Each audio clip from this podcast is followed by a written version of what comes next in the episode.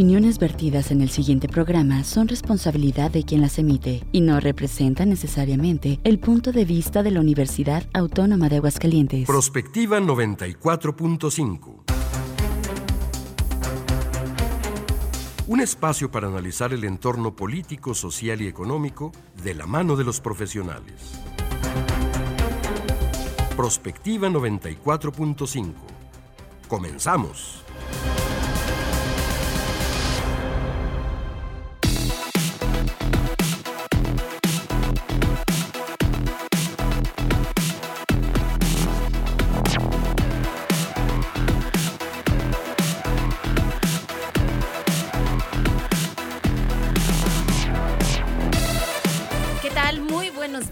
Bienvenidos a Prospectiva 94.5. Gracias por estar en la sintonía de Radio UAA. Estamos transmitiendo en vivo desde este edificio 14 de Ciudad Universitaria. Hoy es miércoles, ya es mitad de semana, 9 de agosto de este año 2023. El tema pues ahora sí que interesante para todos nosotros, ojalá nos ayude a la reflexión, pero sobre todo desde la perspectiva de nuestros especialistas, pues conocer cuál es la situación a propósito de la depresión y pues ansiedad que ya van de la mano, cómo ha ido creciendo, cómo aumentó desde la pandemia, cuáles son las consecuencias que estamos viviendo y qué estamos haciendo, por supuesto, para remediarlo. Así que los invitamos a que nos acompañen el día de hoy y pues como todas las mañanas me da mucho gusto saludar a mi compañera en la conducción, María Hernández. ¿Cómo estás, Mari? Buenos días. Hola, Leti, muy buenos días. Pues muy contentos nuevamente de estar aquí en el 94.5 en Prospectiva 94.5. Muchas gracias a todas las personas que nos están escuchando y viendo a través de Facebook Live. Les recordamos a todos pues que pueden comunicarse con nosotros al 449-912-1588 y también mandarnos sus mensajes a través de Facebook Live en Radio UA 94.5 FM. Gracias a todos ustedes. Gracias también a Checo Pacheco, que nos está apoyando a los controles técnicos, a Juanita Salas también, que nos están ayudando aquí con la transmisión en vivo en Facebook Live, así que participen, mm, pues dándonos a conocer sus puntos de vista a propósito del tema y si quieren saber a alguna cuestión en particular o quieren que abordemos algún tema en particular, también será interesante conocer pues qué es lo que les interesa a todos ustedes. Y si les parece, pues iniciamos, nos vamos directamente con el resumen en la información.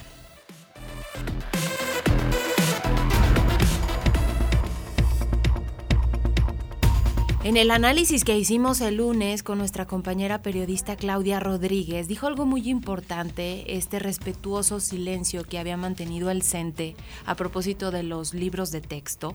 Y pues ya empezaron a manifestarse a nivel nacional y también aquí en Aguascalientes. De hecho, el maestro Ramón García Alviso, él es el secretario de la sección 1 del Sindicato Nacional de Trabajadores de la Educación en la entidad, pues habló del tema, dio a conocer que están solicitando a las autoridades educativas estas mesas de análisis análisis y mesas técnicas con expertos, es decir, con maestras y con maestros quienes han participado en la elaboración de estos textos, pues finalmente serán los profesores, y creo que fue el punto al que llegamos el pasado lunes, van a ser los profesores quienes decidan qué contenidos estarán abordando y harán los ajustes pertinentes en los temas.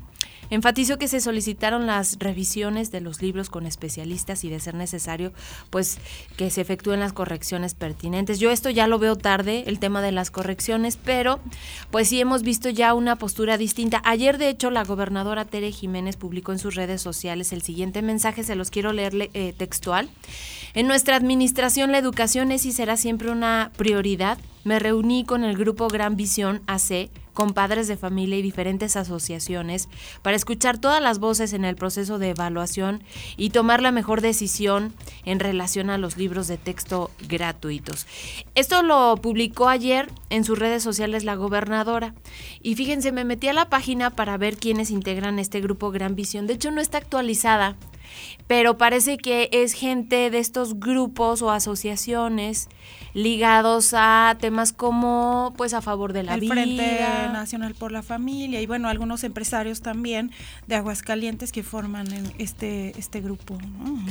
Ya habíamos dicho, Mari, que los gobiernos panistas están frenando esto. Ya pasó con Chihuahua, ya pasó con Guanajuato. Pasó con Guanajuato. De hecho, Guanajuato fue el que promovió el amparo, ¿no? no, la Asociación Nacional de Padres de Familia. Y Guanajuato fueron los primeros que detuvieron la distribución de los libros de texto. Luego la gobernadora Maru Campos. En Chihuahua, En Querétaro creo que también hubo un pronunciamiento de que no se... No quieren que avance. Quieren que avance el reparto de los libros de texto. Y bueno, ayer Coahuila fue también, ¿no? Sí. Y, y bueno, aquí supongo que, no sé, creo que el mismo Partido Acción Nacional también ayer lanzó eh, Javier Luevano un video en donde pide que se detenga la distribución de los libros de texto y como decíamos el lunes, bueno, esto también está entrando más en el terreno político que realmente en el educativo. Eh, más adelante vamos a comentar también sobre la primera de las conferencias sobre el tema de libros de texto que se está llevando desde Presidencia de la República. Ayer empezaron estas conferencias vespertinas para informar. Hace ratito también escuchaba al presidente en la mañanera que estaba hablando a propósito de este tema. Hay que recordar también que eh, la Suprema Corte de Justicia de la Nación pudiera ya intervenir, sobre todo por el amparo que se promovió por la Unión de Padres de, familia. Entonces, pues vamos a ver qué es lo que sucede. Lo que sí es que el tiempo ya está encima. Sí, el 28 de agosto inicia el ciclo. Ahora bien, se han este, comenzado también a hacer recordatorios de cuando los libros de texto anteriores se publicaron, que también tenían algunos errores. Y bueno, al final de cuentas se corrigieron, probablemente no será para este ciclo escolar, pero pues tendrán que corregirse y reimprimirse las partes que sean necesarias para que la información esté correcta y que los estudiantes puedan tener pues los mejores contenidos. Exacto. Esto va a dar todavía para tema y estaremos platicando a lo largo de la semana.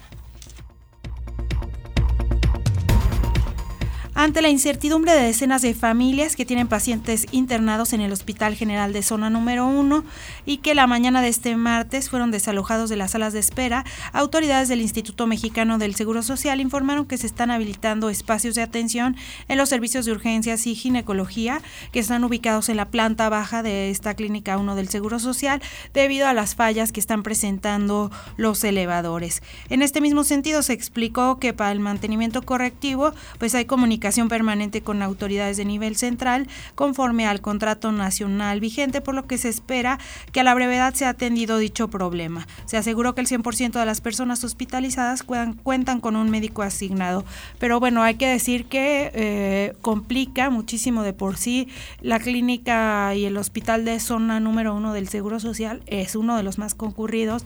No solamente se tienen problemas con el tema de elevadores, sino incluso hasta con el estacionamiento, la zona es muy congestionada, las farmacias tienen todo el tiempo eh, filas interminables para llegar, etcétera. Y bueno, a esto le vamos, le vamos sumando el tema de los elevadores, que muchas de las personas pues no pueden subir a recibir este algunas atenciones que no son en el primer piso, sino en segundo piso, o personas que tienen problemas de movilidad, etcétera, y por eso se empezaron a habilitar eh, estos espacios de atención en la planta baja y pues es consecuencia de que se tuvo que quitar a las personas que estaban en salas de, espera, ¿verdad? Parece, parece hasta broma, que por a causa del mantenimiento de los elevadores, cuando ya se ha presentado el problema en otros lugares, pues no se hubiera tomado las medidas preventivas. Exacto. Y aparte, pues esta es la postura del Instituto Mexicano del Seguro Social, que se garantiza los servicios, pero habrá que preguntarles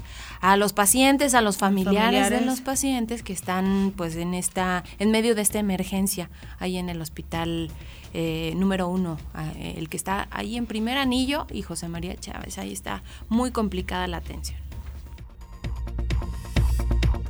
Hablando de temas de salud, con 16 votos a favor y 11 en contra, el grupo parlamentario de Morena en la comisión permanente impidió que el subsecretario Hugo López Gatel informara sobre la cancelación de 35 normas oficiales mexicanas en materia de salud. Las normas, hay que decir, establecen protocolos que debe seguir el personal médico público y privado ante una emergencia o tratamiento. De acuerdo con los especialistas, la desaparición de estas regulaciones ponen en riesgo dos cosas. Esta, los protocolos de atención eh, universales y validados además por las autoridades y especialistas, pero también la disponibilidad de los insumos para atender padecimientos. Escuchemos lo que trascendió justamente ahí en la comisión aprobado el acuerdo relativo a la cancelación de 35 normas oficiales mexicanas se tiene por concluido en su procedimiento y se instruye descargarlo de los registros e informar a los promoventes. Comuníquese. Y bueno, pues aquí destacar que pues esto genera suspicacias. Si el gobierno federal quisiera que fuera de una forma transparente o que la gente supiera bien qué es lo que está pasando, daba la información. ¿Por qué no, dar la explicación? Al final de cuentas, pues todos merecemos y sobre todo eh, en el sector salud que ha habido tantos este, problemas, escasez de medicamentos y también desinformación, ¿por qué no pues abrir la información a todos y dar una explicación sobre esto que bueno, ya hemos tratado aquí y que pues no necesariamente es la decisión más correcta la desaparición de estas normas. Claro, la información da tranquilidad a la, a la población y estos actos son los que generan pues ahora sí que este sospechosismo, ¿no? en todos los mexicanos.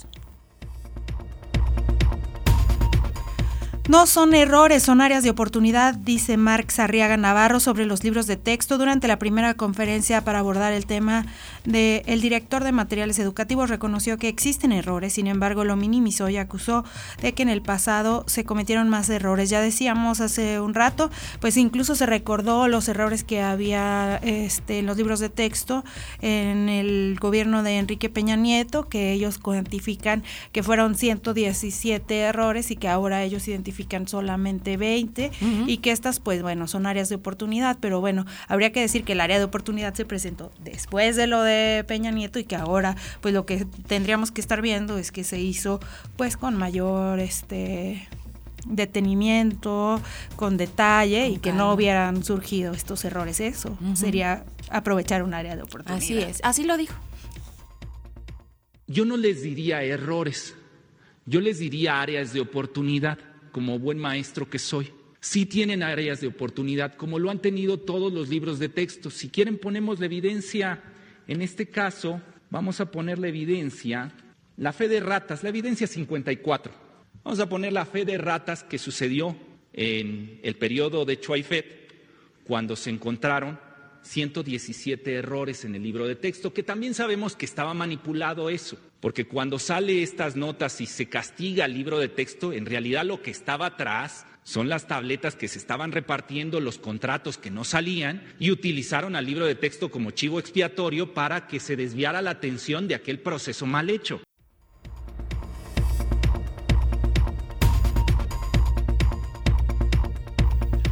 Habrá que preguntarse si también nos está desviando en este momento la atención sobre los 20 errores y se está tratando de ocultar el proceso mal hecho de la nueva escuela mexicana de cómo no se capacita a maestros, etcétera. Pero bueno, pues si lo ponemos en sus mismos términos, podría ser. Y sabes que, Mari, no lo decimos nosotros, lo dicen nuestros especialistas. Aquí estuvo con, eh, en el programa Ulises Reyes y hablaba justo de lo que están viviendo los maestros, esta falta de, pues, de información, esta complicación a través de estos videos que no son claros. Ahora sí que cada, cada eh, eslabón va interpretando pues todo el esquema de la nueva escuela de México. Y entonces pues esto es lo que lo que está complicando. Y además pues el tema de que ya les queda poco tiempo y por eso los están como en lugar de empezar prueba piloto pues así de bote pronto todo el sistema todo educativo. el sistema educativo un cambio digamos drástico. Yo creo que pues más bien se le debería dar un seguimiento pues por generaciones, más que estar cambiando cada seis años la forma en que reinventamos pues prácticamente todo, ¿no? Porque además no solo la educación, sino sistemas de salud, etcétera, ¿no? Ulises Reyes decía que para ver los efectos de una reforma educativa tienen que pasar, no me acuerdo si dijo 20, años, al menos, no ni siquiera damos chance. Exactamente. Es lo que estamos haciendo. Y pues comentar, también esto fue tema nacional el día de ayer, se realizó un análisis jurídico, esto lo hizo la Comisión Nacional de los Derechos Humanos y expusieron ahí que las menciones del presidente Andrés Manuel López Obrador sobre Xochitl Galvez no son violencia de género y que pues dar a conocer datos de los contratos de las empresas de la panista no la ponen en riesgo de actos delictivos. La CNDH no emitió recomendación ni medidas precautorias para las quejas presentadas por la senadora Kenia López Rabadán, con las que solicitaba la titular Rosario Piedra dictar las medidas cautelares que considerada, considerara pertinentes, pues de acuerdo con la reclamación, los dichos del ponen en riesgo la integridad personal de Galvez, de Santiago Krill, bueno, hasta cabeza de vaca salió ahí a colación. Y pues obviamente esto no lo tomó nada bien la legisladora Kenia López Rabadán, esto fue lo que dijo también ayer. En la CNDH demuestra ser lacayos de Morena. En tiempo récord atienden la instrucción de López Obrador y dicen que las mujeres tenemos que aguantar vara cuando nos violenten. Es una vergüenza el documento que hoy ha publicado la Comisión de Derechos Humanos que debería proteger a las y los mexicanos. Desde aquí lo decimos claro. No, señor presidente, no es libertad de expresión, es violencia política de género lo que usted hace en contra de Xochitl Gálvez. Insistiremos ante las instancias internacionales para dejarle claro a México y al mundo que López Obrador es el mayor violentador de la historia de México. Comunícate al WhatsApp al 449-912-1588. Búscanos en Facebook como Radio UAA o en Instagram, Radio UAA 94.5 FM.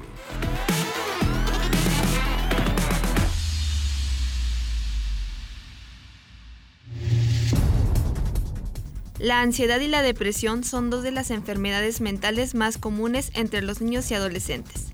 Se estima que uno de cada cinco niños y adolescentes entre los 3 y los 18 años experimentarán un trastorno de ansiedad en algún momento de su vida y que uno de cada 10 experimentará con un trastorno depresivo mayor. Estos dos padecimientos mentales pueden tener un impacto significativo en la vida de los menores, causando problemas de aprendizaje, relaciones y desarrollo social y en casos severos puede conducir al suicidio. Hay una serie de factores que pueden contribuir al desarrollo de la ansiedad y la depresión en niños y adolescentes, algunos de tipo genético, trastornos de sueño, consumo de sustancias, problemas de alimentación, abuso físico y emocional, así como cambios significativos en su modo de vida. Los problemas de salud mental tuvieron un incremento importante a raíz del confinamiento generado por la pandemia de COVID-19. El impacto de los cambios en la vida cotidiana, el miedo por la incertidumbre de la salud física, el distanciamiento social, la educación en el hogar y la falta de contacto físico con amigos y compañeros provocaron diferentes reacciones en los menores. Muchos de ellos experimentaron ansiedad o depresión. Sin embargo, tras el regreso a la normalidad social, no se cuenta en México con programas específicos para atender y priorizar la salud mental de los niños y jóvenes a partir de servicios especializados, ni con un diagnóstico claro de cómo se encuentra la situación de la población en la materia. En este entorno es importante saber cómo se manifiestan los problemas de salud mental y de qué manera canalizar y apoyar a nuestras infancias. Por ello es el tema que abordaremos hoy en Prospectiva 94.5.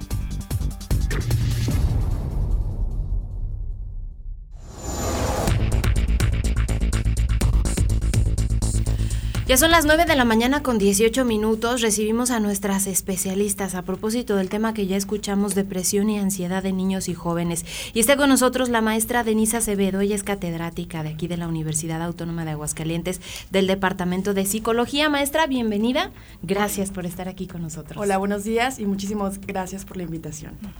También está con nosotros la psicóloga Martelena Guilleta Mayo del Centro de Salud Mental Agua Clara. Bienvenida. Gracias, buenos días. Gracias a ambas por estar aquí con nosotros. Hay cifras escalofriantes y pues no podemos negar que la pandemia trastocó a nuestros niños y jóvenes.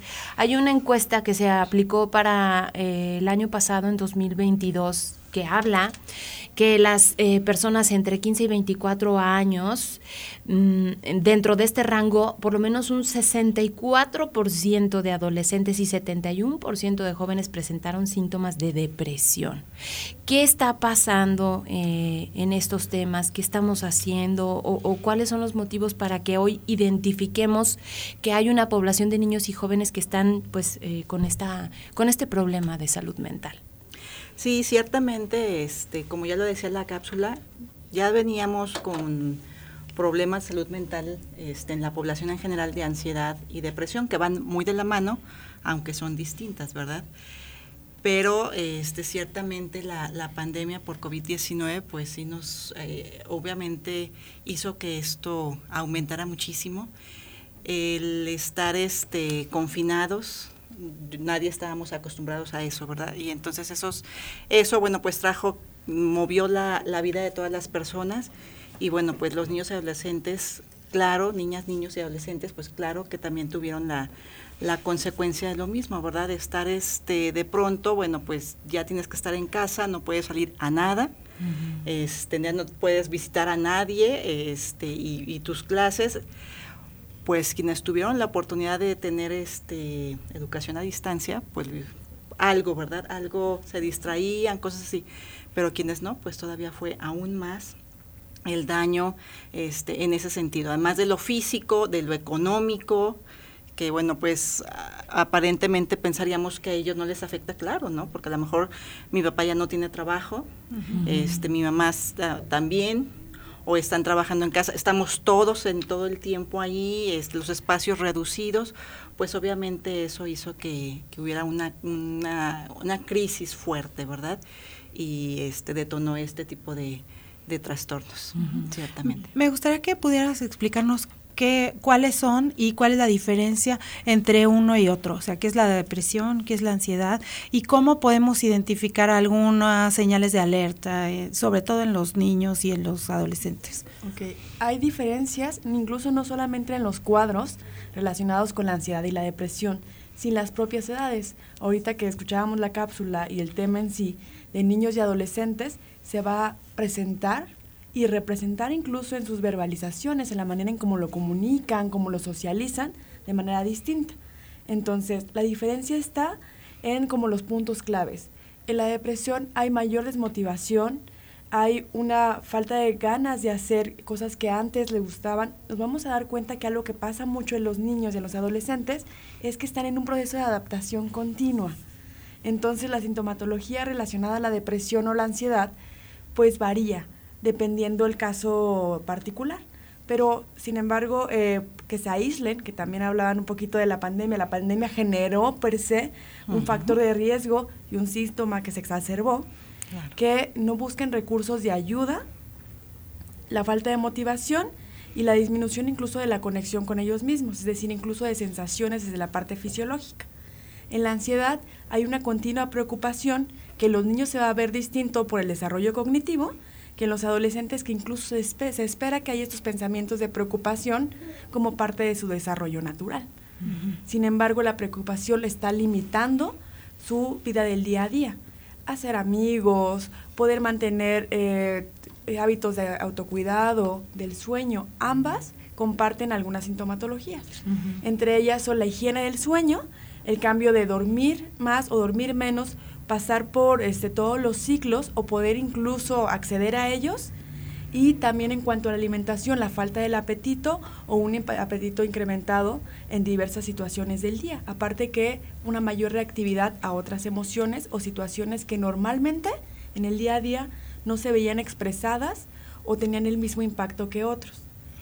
Eh, algo que dice con mucha sabiduría la maestra, este, justamente habla de que las personas que alrededor del niño cambiaron y se adaptaron también en la pandemia y que continuamente nos estamos adaptando, forman unos reguladores emocionales y de vivencias externos. Entonces, al ellos también cambiar, también cambia la manera en que se expresa esta sintomatología y que se puede regular o intervenir.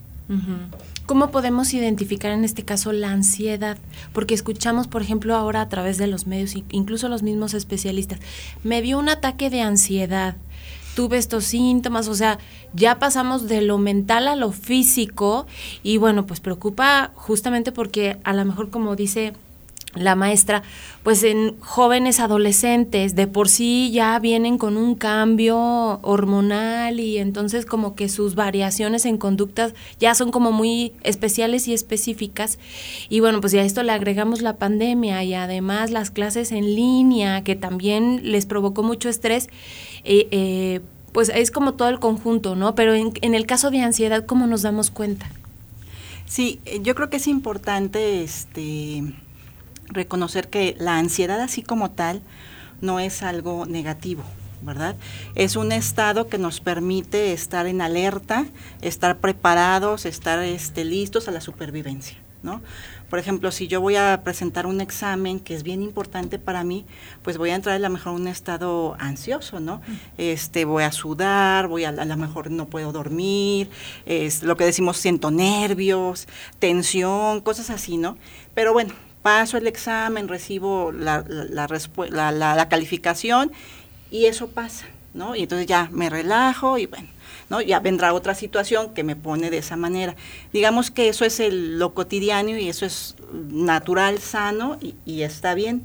El problema es cuando esto ya se, se dispara en el tiempo, eh, pasó el examen, ya me dieron el resultado y yo sigo con una tensión, sigo con un pensamiento que me está causando ya ciertas situaciones este, eh, en mi cuerpo, porque del, pensamiento viene luego a veces eh, la, somatización y, este, y que son, digo, duraderos en el tiempo. Entonces ahí sí ya estamos hablando de un trastorno de ansiedad que ya no es lo, lo, más deseable, por decirlo de alguna manera, porque entonces ya me empieza a afectar mi vida, este, normal como ya la hago, ¿no? Ya, ya no puedo estar con cierta tranquilidad, ya estoy desde que empieza la mañana, este, ya me siento mal, ya siento que no voy a poder, que llegan pensamientos intrusivos y lo mismo pasa con las niñas, los niños y los adolescentes, ¿no? Este, dependiendo de, del grado o de la situación que tenga, puede ser una ansiedad generalizada o puede ser allá un, un, este, temor muy enfocado a alguna cosa, una fobia, pues entonces en función de las características y de lo que vaya presentando, tanto de manera cognitiva, de manera conductual o de manera física, es como puedes, este, pues los papás que están como más en contacto con ellos, darse cuenta de los cambios que está teniendo el adolescente, sobre todo como dices tú, ¿no? que están pasando por un periodo de cambios fisiológicos propios de la naturaleza humana, pero además este, acompañados de otro tipo de situaciones, pues entonces ahí sí es recomendable ya este, buscar ayuda, ¿no? ¿Qué tanto realmente buscamos ayuda y, y, y sí podemos eh, identificar la necesidad de ya una ayuda profesional? Leía yo que más o menos dos de cada diez personas que requieren un apoyo en salud mental sí lo tienen, pero el resto en realidad no ni siquiera lo busca, pues. Sí, la verdad es que esta es una problemática de salud eh, general a nivel mundial, donde justamente se ha identificado una brecha de salud, porque para poder adquirir esta, mm, este servicio tenemos que tener un cierto conocimiento del impacto que tiene y actualmente eh, el costo, incluso a nivel político, a nivel de instituciones, está siendo no tan observado para la toma de decisiones. Y la verdad es que los recursos, por ejemplo, en Agua Clara, eh, comparados con la población que tienen de atender, pues es mínimo. Los recursos también de profesionales de la salud especializados y de la cultura de ellos a nivel general es corta. Es decir, por ejemplo, la mayoría de personas que buscan la atención para sus hijos, para los adolescentes, incluso propia, pues van como en un psicólogo general. Yo les digo que es como un médico general, ¿sí? Puedes ir a consulta y él te canalizará con un especialista no solamente a la sintomatología que tienes, incluso al tipo de población y necesidades de otro tipo, incluso económicas. Y la verdad es que para eso se necesita una cultura que apenas se está desarrollando. La pandemia trajo un mayor conocimiento de ello, pero también trajo el foco rojo de que la brecha de salud mental es muy alta. Eh, no sé cómo están las estadísticas actualmente, pero aquí en la clínica de, la universidad y en otros institutos de salud eh, pública, por decirlo así, hay una espera de atención de tres meses a seis meses.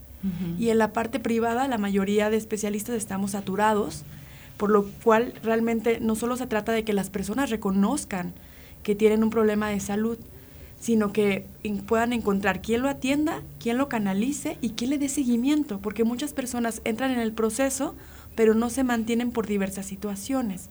Entonces yo les diría como empecemos a observar las situaciones que impactan tanto desde lo psicológico hasta lo físico, que son estas somatizaciones, muchas veces llegan al médico, con dolores de estómago, dolores continuos de cabeza, esta tensión de la ansiedad se va viendo desde la espalda hasta los dolores este, constantes, ¿no?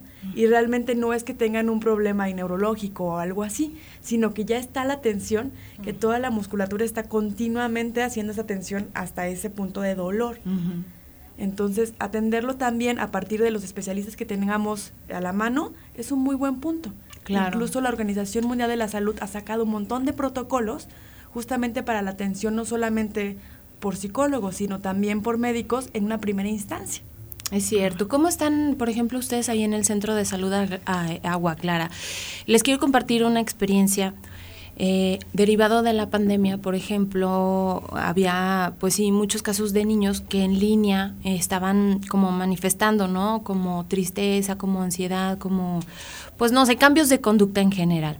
Eh, yo tengo una hija, en ese momento tenía, bueno, tengo dos, la más chiquita. En ese momento, cuando empieza la pandemia, tenía ocho años, empieza sus clases en línea, empiezo a ver cambios de conducta la verdad es que como papás a veces no le damos importancia y entonces empieza a crecer el cambio de conducta y luego empiezo a ver estos problemas del sueño y otras cosas más.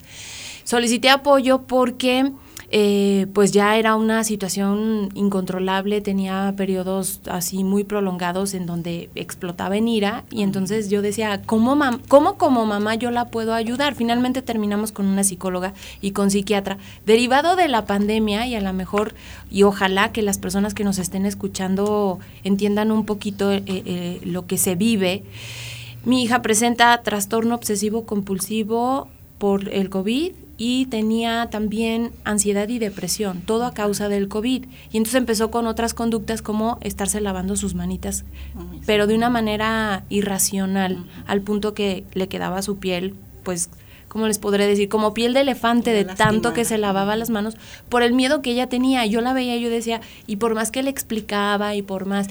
Afortunadamente a nosotros nos tocó pues recibir atención médica eh, privada y pues de inmediato, ¿no? Pero pienso en todas las familias que van identificando paso a paso esto que están pasando sus hijos o, sus eh, o, los jóvenes, que llegan a un espacio como el Centro de Atención Agua Clara, que eh, pues en busca de este apoyo, pero dice la, la, maestra y lo dice bien, están saturados, en el DIF están saturados, eh, paidopsiquiatras no hay en Aguascalientes, o sea, son como, como un mundo al que entras que dices, ¿cómo la ayudo? Sí, efectivamente, este, los servicios, como bien dicen, están muy, muy saturados. Bueno, quisiera comentar este, antes de esto, yo creo que previo a esto, de, hablando de la ansiedad y la depresión, cuando, por ejemplo, en tu caso que nos mencionas, eh, bueno, el que tú hayas puesto atención y, y, de verdad hayas buscado la ayuda, pues así como que, wow, bien por ti. Pero muchas de las veces los papás o las mamás decimos, ay, se te va a pasar, ay, no hagas caso, ay, no exageres, sobre todo a, esta situación que, que es este como muy muy fácil de decir, ay, estás loca, pero al rato se te pasa, duérmete un rato o distráete con el, o sea, Oye, Marta, pero eso en el mejor de los casos, porque hay papás que dicen, tres nalgadas y se le pasa. Y ah, si quieres seguir llorando, te voy a dar otras tres, Exacto, ¿no? Entonces, exactamente, entonces ahí es un problema de, por ejemplo, pues cuál derivación, cuál interés de los papás o, o a lo mejor no, no por maldad de los papás, simplemente pues de verdad desconocen y no hay la atención. Entonces, este, pues es una situación que conforme, si no la atiendes, pues estaremos de acuerdo que va a ir creciendo, ¿verdad? Conforme el tiempo. Eh, y bueno, volviendo a lo que, a lo que comentaban, eh, en Agua Clara y en, bueno, Agua Clara es solamente este, uno de los centros de atención, ¿verdad? Está Cielo Claro y en los municipios, en Calvillo, en Jesús María, en Rincón y en San Pancho, están otras unidades de atención de salud mental del gobierno.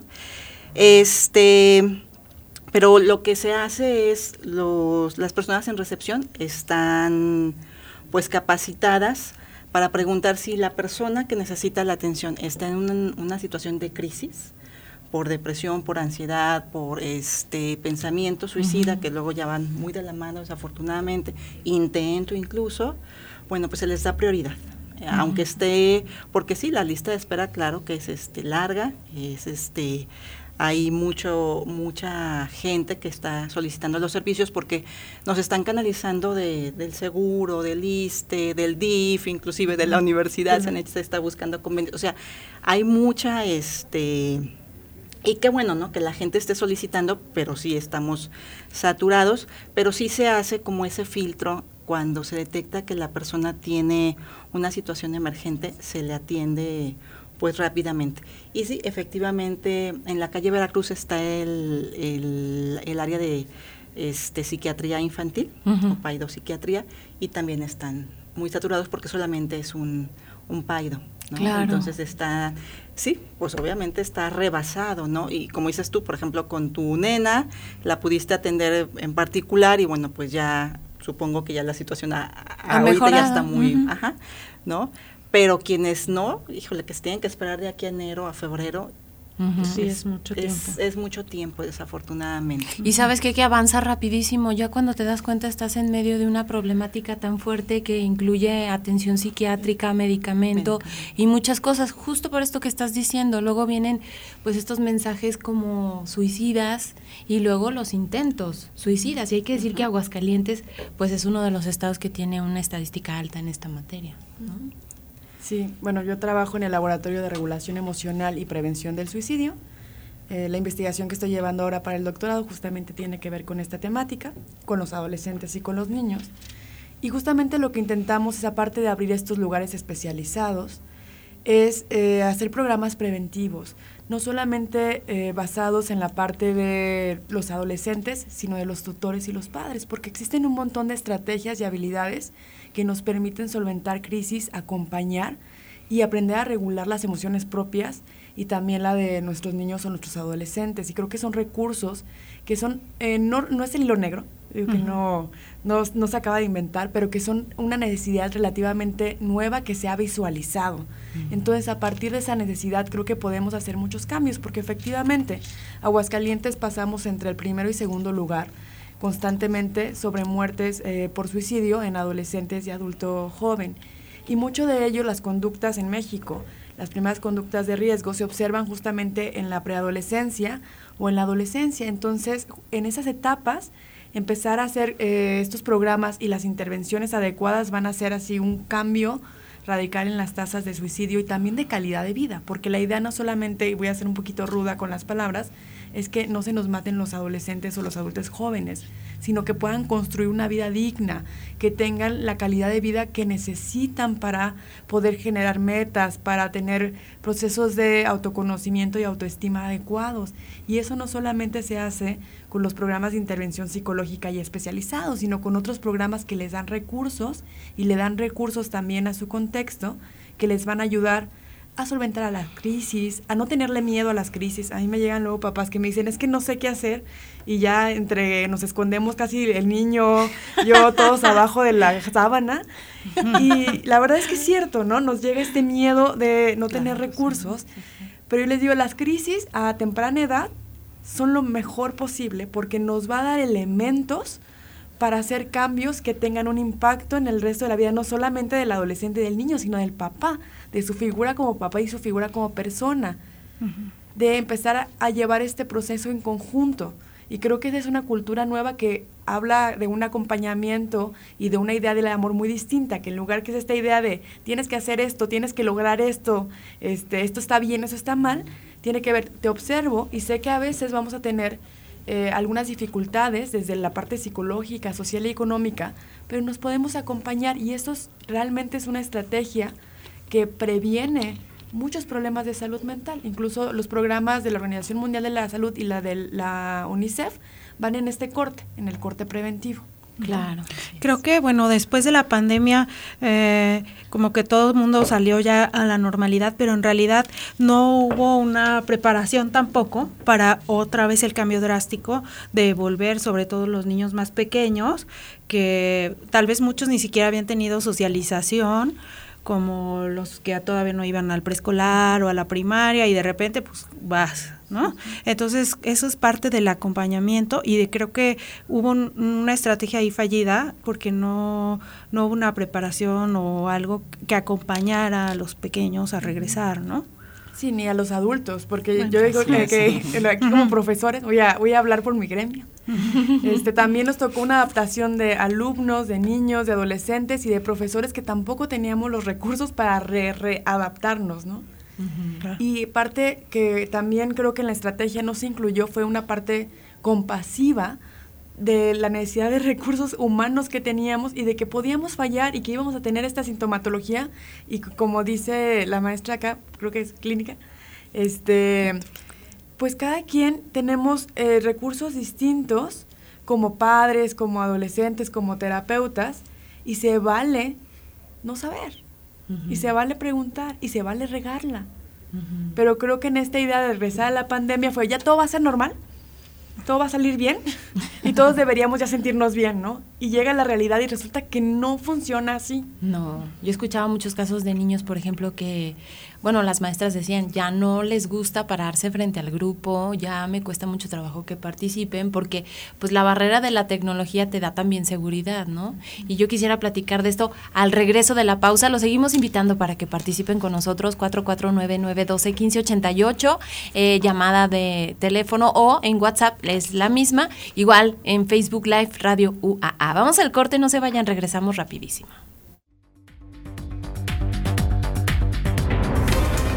Prospectiva 94.5.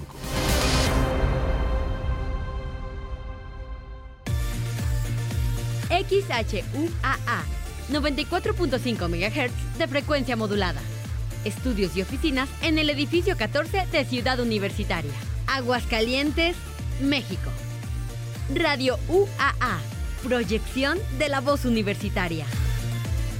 Un medio ambiente sano es un derecho. Necesitamos áreas verdes y servicios de limpia iguales para todas y todos. El acceso al agua potable tiene que ser equitativo, sin distinciones. Eso es lo justo. En el Partido Verde trabajamos a favor de la justicia ambiental. Por eso hemos propuesto y logrado el 90% de las leyes ambientales y de protección a los animales de nuestro país. Y seguiremos trabajando por el derecho a un medio ambiente sano. Porque el futuro de la 4T debe de ser verde. Partido Verde. Premio Nacional de Acción Voluntaria y Solidaria 2023. Reconocimiento a la fraternidad, el amor y la solidaridad. Se convoca a personas o grupos voluntarios cuyas acciones se distingan por su labor humanitaria no remunerada, en beneficio de la comunidad. Categorías grupal, individual y juvenil. Postulaciones del 1 de junio al 18 de agosto de 2023. Bases y registro ingresando a www.premioaccionvoluntaria.gov.mx. Gobierno de México. Kids Radio. El Sol nos envía mucha energía todo el tiempo a través de sus rayos solares, pero ¿sabías que hay muchos tipos de energía? Por ejemplo, está la radiación infrarroja, que es el calor. También hay luz visible, que es lo que nuestros ojos pueden ver. Otro tipo de energía es la luz ultravioleta, que no la podemos ver pero que está ahí y que puede producir quemaduras solares en la piel. Todas estas radiaciones solares son energía, pero las ondas ultravioleta tienen más energía que la luz visible. Es esta energía precisamente la que nos puede lastimar y quemar la piel. Si demasiada luz ultravioleta golpea nuestra piel, con el tiempo puede dañar nuestras células. Las células pueden morir y nuestros cuerpos reaccionan a dichas quemaduras. La piel se pone roja y puede doler mucho. Aunque la luz ultravioleta proviene del sol, puede rebotar en otras superficies como el agua o la nieve. Eso significa que incluso si estás debajo de un paraguas puedes sufrir una quemadura solar. Este tipo de luz también puede atravesar las nubes, por lo que puede quemarte en un día nublado. Por eso es tan importante la utilización de los protectores solares, pues están diseñados para proteger las células de la piel, evitar la posibilidad de sufrir quemaduras y con el tiempo la aparición del llamado cáncer de piel. Eso sí, es muy importante que nos pongamos la crema por todo el cuerpo al menos 30 minutos antes del baño o de la exposición al sol y que si nos metemos en el agua recordemos volver a aplicarla. A los niños pequeñitos que tengan menos de 6 meses no deberíamos dejarlos tomar el sol de forma directa y hay que protegerlos siempre con camisetas, lentes de sol, mucha crema y sombreros, ya que son muy sensibles. Solo así podremos disfrutar de la otra energía del sol, esa que es visible y que nos pone tan contentos, sobre todo en el verano.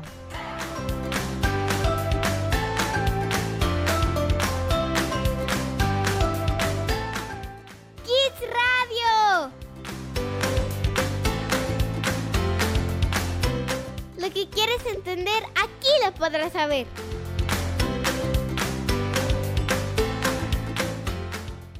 Escucha Radio UAA 94.5 FM. Prospectiva 94.5.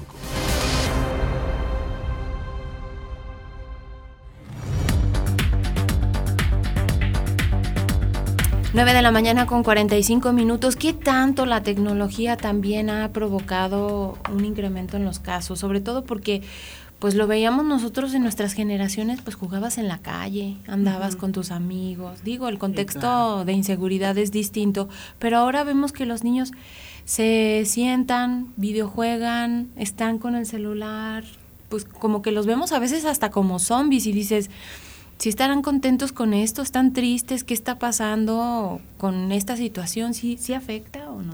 Hay varias investigaciones, sobre todo aquí en México, no solamente de la tecnología en redes sociales, sino incluso del propio uso de pantallas, que impacta desde la parte fisiológica hasta la parte psicológica, en el aumento, disminución de tolerancia al malestar, que está bien relacionada con eh, la sintomatología depresiva, ansiedad, la ideación suicida y conductas de riesgo.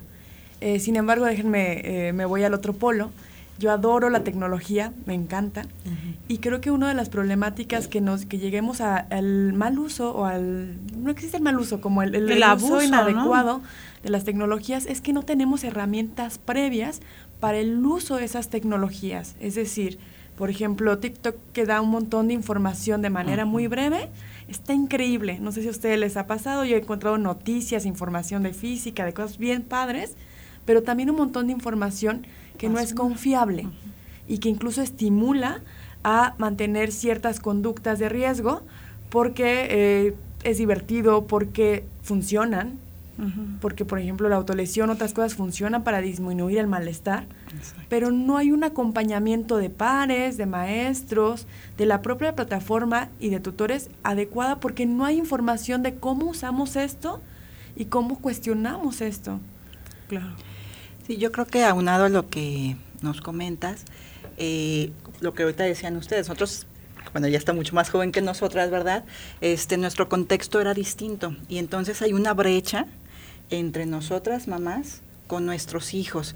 Y a lo mejor dices, a mí me encanta la tecnología, pero la gran mayoría no le sabemos muy bien al TikTok, no le sabemos muy bien al Instagram, el Facebook ya es de viejitos. Entonces, entonces claro que si no le sabes, no le entiendes, y tu hijo, ay mamá, por favor, ay, que no sé qué, pues no te vas a acercar. Y no va a ser una un lugar de encuentro la tecnología entre estas generaciones. Y ahí la verdad es que a nosotros los adultos nos toca acercarnos. De verdad es que luego decimos, es que mi hijo es un berrinchudo, es que no sé qué. Pues sí, pero a ti como a persona adulta, madura, que ya pasaste por eso, te toca el acercamiento, te toca la comprensión, te toca el amor, te toca lidiar, te toca el perdón. No a él, a él no le, toca venir contigo a hacer toda esta tarea. Pues la tarea es de los papás. El problema es que a veces no la queremos hacer. Esa yo creo que es, y, nos jala mucho con esto de la tecnología, ni cuenta nos damos. Yo también coincido contigo, hay muchas cosas muy buenas en la tecnología, muy buenas, aprendes un chorro, pero si no nos acercamos, pues no nos vamos a dar cuenta, no la vamos a conocer y entonces decimos, ay no, la tecnología no es buena y satanizamos y entonces abrimos más la, brecha con mi hija o con mi hijo porque a mí no me gusta ver, pero no me acerco prohibimos, pues, en lugar de regular de, alguna manera que sea cómo se utiliza. Un espacio de convivencia entre los dos, entre la familia. Me gustaría agregar eh, dos experiencias que ya había analizado un poquito de la tecnología, porque ahorita, bueno, está eso, pero ahora viene la tecnología, la inteligencia artificial, ¿no? Eh, que ahorita me gusta un montón. Cuando gusten les puedo platicar de eso para la aplicación en la psicología. Este, pero creo que tiene que ver, se vale ser adultos y no saber. Se vale acercarse a los hijos, a incluso no a los hijos, a los propios pares y no tengo la menor idea qué tiene esto de bueno o malo. Lo que se pide más bien es un pensamiento flexible y acompañamiento compasivo o amoroso porque justamente eh, empezar a saber sobre estas eh, tecnologías, sobre lo que implican, sobre el contenido, nos va a ayudar a decidir y a regular incluso con, con nuestros adolescentes que sí, que no. Me gustaría platicarles rapidísimo una experiencia. Cuando yo estaba adolescente, que tengo cara de niña, no me ven, pero no estoy tan joven como parezco.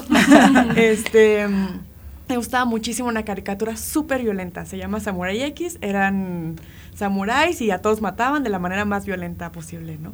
Cuando mi papá me cacha que estoy viendo eso, dije, no, castigada un año, ¿no? Y me dice, ok, me voy a sentar a ver contigo la serie, dos o tres capítulos, y luego vamos a hablar. Y yo, Pero justamente se permitió, me dijo, es que no tengo la menor idea. Te vi y dije, ¿por qué mi hija tiene la necesidad de ver, eso? Y literalmente eh, me quedé preguntándome, no tengo la menor idea. Déjame, me siento y le pregunto. Entonces, cuando ya vio la serie, platicamos acerca de por qué las conductas que estaban haciendo en la, en la caricatura eran tan, tanto de riesgo. ¿Qué implicaciones hasta la familia? Me dice, ¿te imaginas la familia de esta persona? encontrar de esa manera a, su familiar. Entonces empezó a impactar en mí, me decía, lo puedes ver, pero no lo puedes ver sola. Necesitas un adulto que clarifique estas conductas y que te diga de dónde vienen, por qué existen los samuráis, por qué la guerra, por qué es necesario, se dio. necesitas un regulador adulto que sepa estas cosas. Y el adulto también se tiene que sentar a decir, a ver, ¿cuál es tu necesidad de que tener estas incluso emociones? Porque esta emoción que da esta intensidad de las redes de otra tiene una función. ¿Por qué sentir esto? Es tan agradable o tan necesario. ¿Qué pasa con los retos, por ejemplo, en la tecnología, el cutting y otros más? Hay muchos. Yo leí un estudio que se estaba realizando el año pasado en Estados Unidos, desde donde se hablaba que las redes sociales también generan depresión en los jóvenes. Eh, se supone que los niños no tienen acceso, pero por ejemplo en los jóvenes, por la cantidad de likes si tú no obtienes cierta cantidad de likes, entonces, ¿qué estoy haciendo mal? O, y empieza como este, mm, pues falta de amor propio, depresión y luego otros problemas que terminan en el suicidio justo por cosas que a lo mejor uno como adulto dice, pues no debería de ser. Ajá. ¿Qué pasa con todo eso? Incluso los modelos de belleza y otras cosas, ¿no? Que son muy seguidas o socorridas desde redes sociales. Sí, exactamente. Yo creo que es este relacionado con los comentarios que decíamos, ¿no?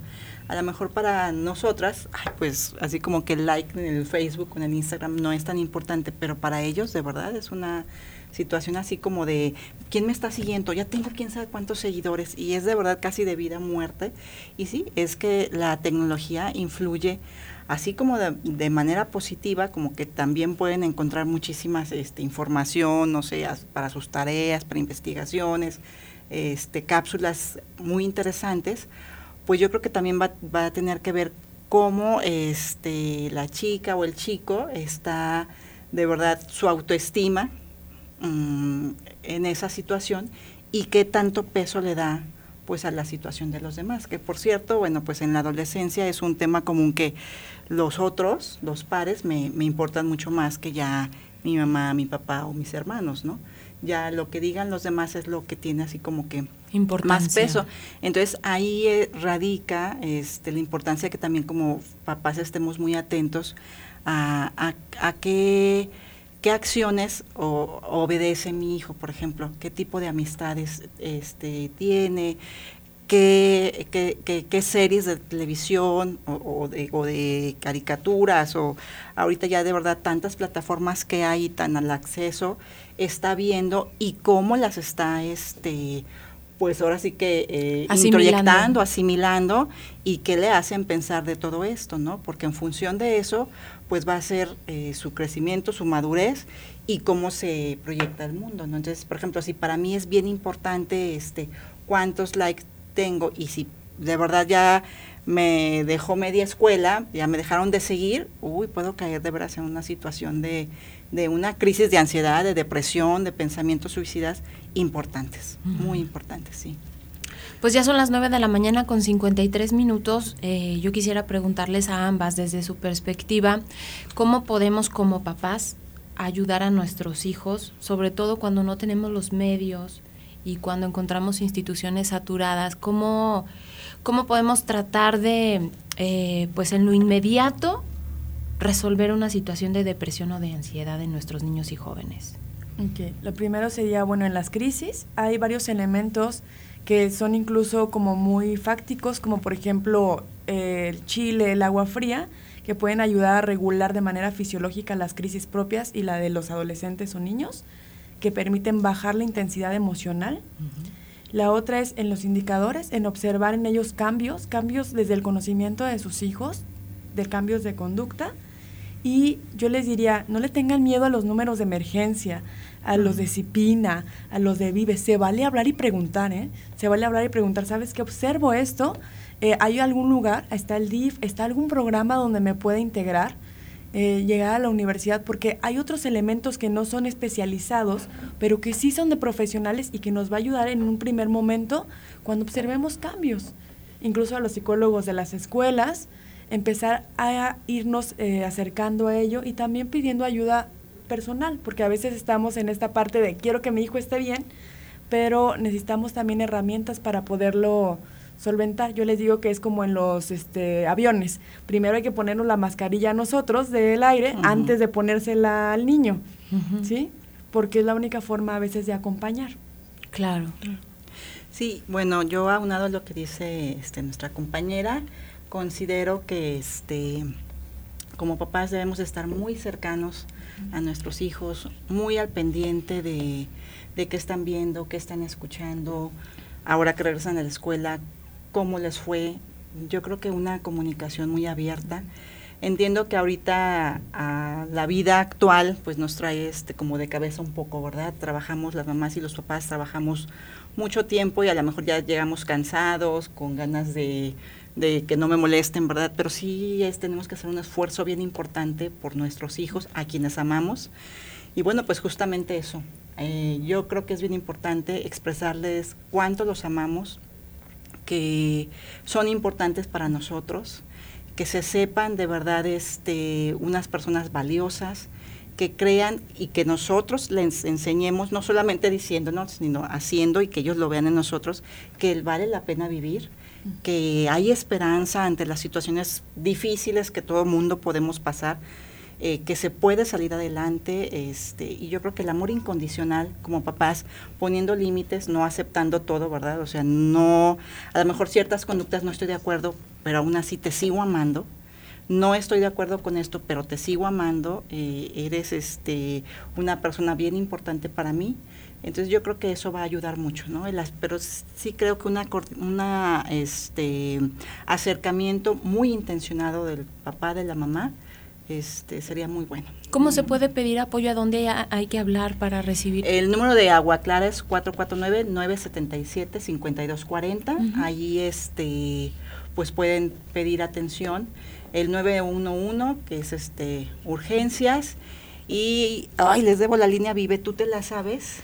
No, pero ahorita se las investigo. Sí, este, porque Línea Vive es este, una, una, ajá, una atención de 365 24 7 Pero entiendo que desde el 911 pues se puede canalizar y ya hay personal ahí más o menos capacitado. Me parece que la Línea Vive es 449 910 3119 y también están otros números como el de Cipina que también tienen atención especializada. Ahorita se las se los proporciono.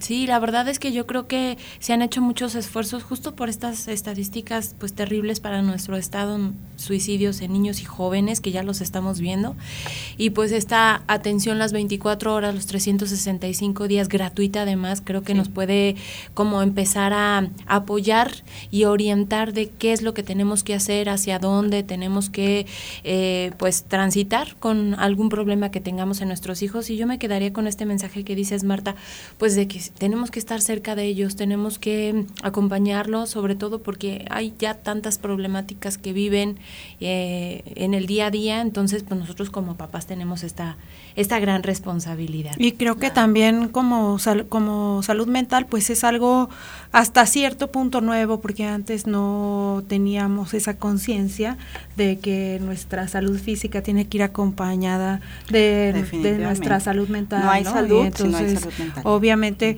ya que somos conscientes de ello, pues entonces tenemos más oportunidad de recurrir a los especialistas, de ver qué es lo que necesitan, ¿no? Claro.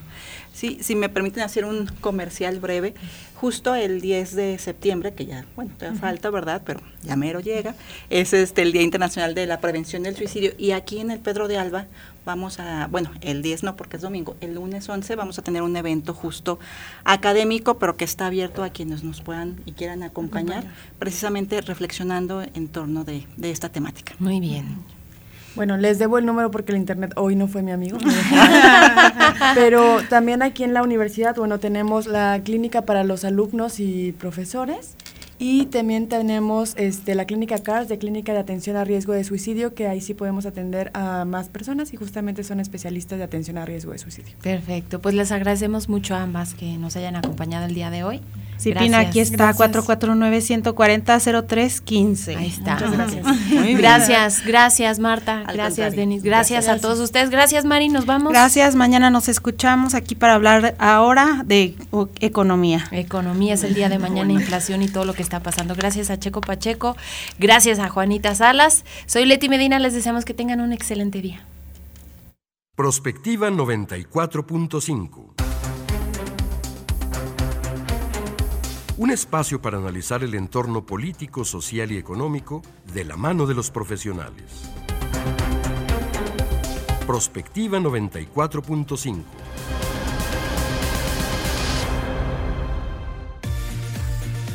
XH